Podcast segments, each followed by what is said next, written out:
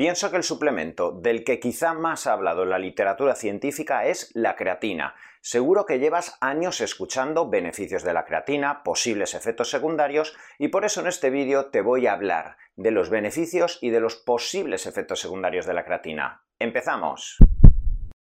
Cuando hablamos de las diferentes herramientas que deben facilitar tu salud, vamos a hablar de la nutrición, del deporte, de la calidad del sueño y de determinados principios activos que deben coadyuvar a todo el resto de herramientas. Y aquí podríamos hablar de la proteína de suero, podríamos hablar de los aminoácidos esenciales, podríamos hablar de los minerales, pero si hay un suplemento del que constantemente escuchamos, ya no solo a nivel deportivo, sino a nivel cerebral, a nivel cardiovascular, etc., es la creatina. Fíjate, si llevamos años realizando uso de este principio activo, que ya en los años 70, 80 teníamos deportistas, sobre todo del fisioculturismo, que ya integraban el uso de este principio activo para mejorar tanto la fuerza como el rendimiento deportivo. La creatina es un tripéptido, se trata en realidad de la unión de tres aminoácidos, arginina, metionina y glicina. Y en realidad todo nuestro organismo, sobre todo a nivel muscular, tiene que tener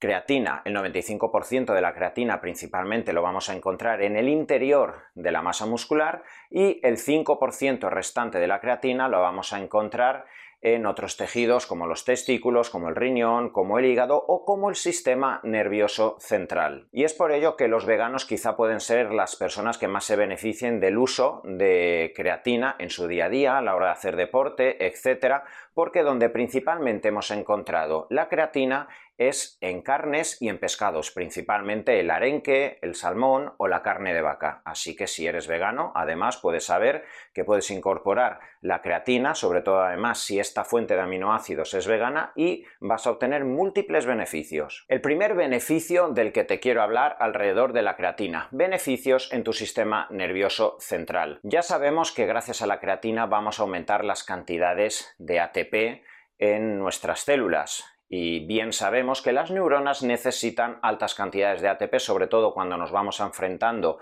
a situaciones que demandan actividad energética, que demandan foco cognitivo o que nos van generando fatiga del sistema nervioso central. Si gracias a la creatina vas a tener una mayor disponibilidad de ATP, es evidente que te vas a poder enfrentar muchísimo mejor a las situaciones demandantes que te generan estrés emocional, estrés cognitivo, que requieren de memoria, que requieren de resolución de problemas en tu día a día, ya sea incluso a la hora de ejecutar problemas eh, cognitivos o resolución de problemas incluso deportivos para un jugador de fútbol, etcétera, donde el foco cognitivo es muy importante. Igualmente, hablando del sistema nervioso central, cada vez se habla más de la importancia de que tus mitocondrias estén sanas y por eso múltiples patologías asociadas al envejecimiento de la mitocondria por ejemplo, Parkinson, eh, demencia senil vascular, Alzheimer, patologías neurodegenerativas, se están intentando abordar a través de la mejoría de la funcionalidad de las mitocondrias. Y la creatina es un principio activo que cada vez nos demuestra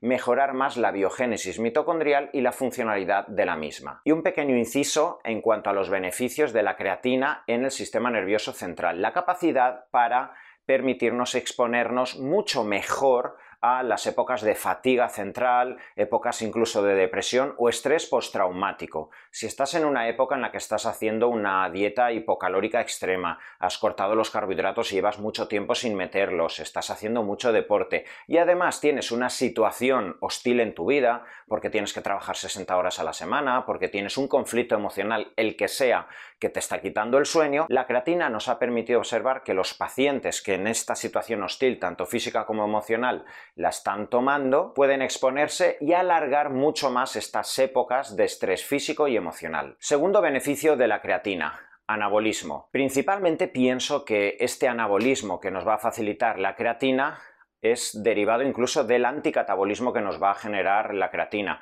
Cada vez se está observando más cómo la creatina nos genera beneficios a nivel mitocondrial y ya sabemos la importancia de preservar la calidad, el número y la funcionalidad de las mitocondrias en tus células musculares. La creatina nos aporta beneficios en cuanto a la vasodilatación muscular y la hiperemia, lo cual facilita que llegue oxígeno y nutrientes durante el entrenamiento y durante las horas y los días posteriores al entrenamiento para que lleguen los recursos nutricionales para la hipertrofia. La creatina nos genera un entorno antiinflamatorio, que esto es importantísimo alrededor de la masa muscular, lo cual facilita que la predisposición al catabolismo, a la rotura muscular que se pueda generar cuando uno llega al fallo muscular y quizá no hay un entorno anabólico, pueda ser compensado gracias a la creatina. Y esto lo he podido verificar en muchas ocasiones en analíticas con pacientes deportistas, amateurs o profesionales, y hay mucha divulgación científica también alrededor de cómo determinados parámetros como la creatinquinasa, la aldolasa, la mioglobina, la LDH, parámetros que nos indican que la musculatura está sufriendo que el entorno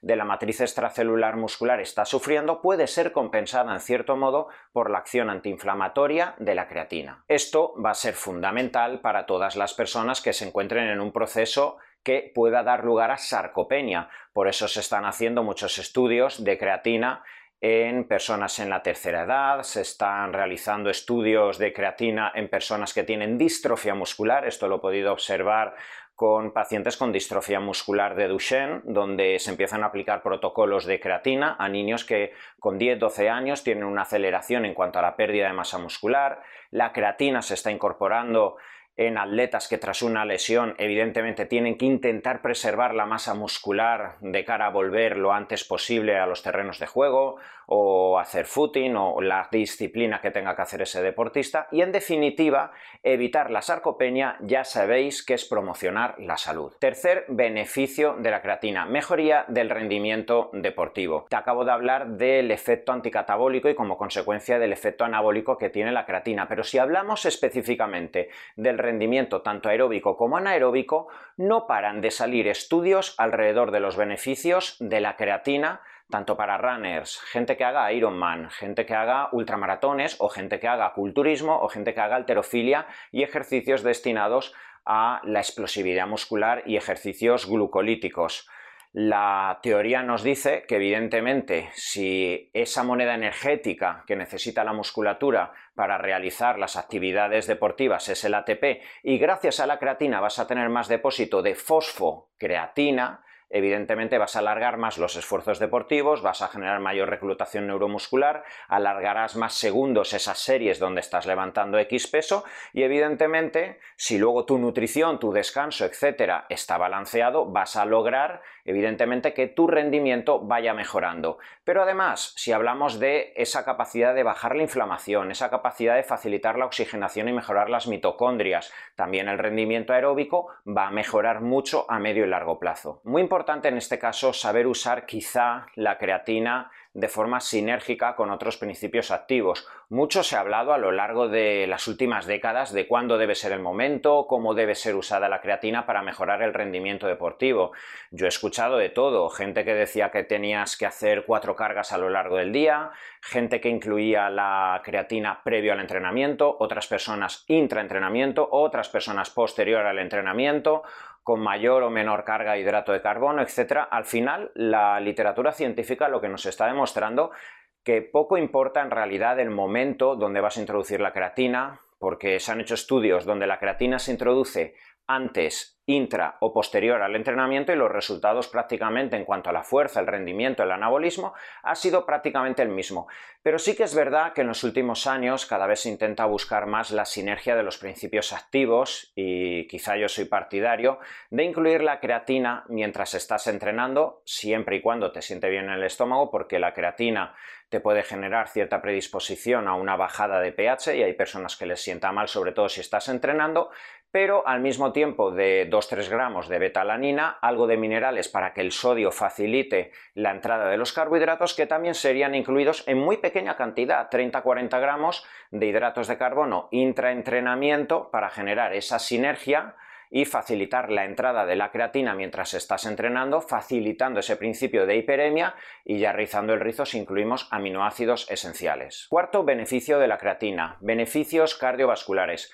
Estos beneficios quizá están surgiendo en los últimos años y se están evidenciando en la literatura, principalmente porque la creatina ya es bien conocido que facilita la promoción en cuanto a la síntesis de óxido nítrico, esa molécula que facilita la vasodilatación y que nos va a mejorar en cierto modo la salud cardiovascular, favoreciendo también que personas que tengáis hipertensión quizá podáis reducir dosis de antihipertensivo o que si además hacéis una nutrición balanceada y deporte hasta podéis quitaros vuestro fármaco. La creatina, también por sus beneficios en la mitocondria, y sabemos que el miocardiocito, esa célula muscular cardíaca necesita que la funcionalidad de las mitocondrias funcione muy bien, pues todo esto va a ser beneficiado gracias a la creatina y todo lo que te he explicado. Gracias a la creatina también se han empezado a observar ciertos beneficios en cuanto a la mejoría del ritmo a nivel eléctrico del corazón y sobre todo para la disnea asociada a miocardiopatías. En definitiva, todo lo que vaya a mejorar la funcionalidad de la musculatura esquelética estriada también indirectamente te va a mejorar la funcionalidad de tu músculo cardíaco. Quinto beneficio de la creatina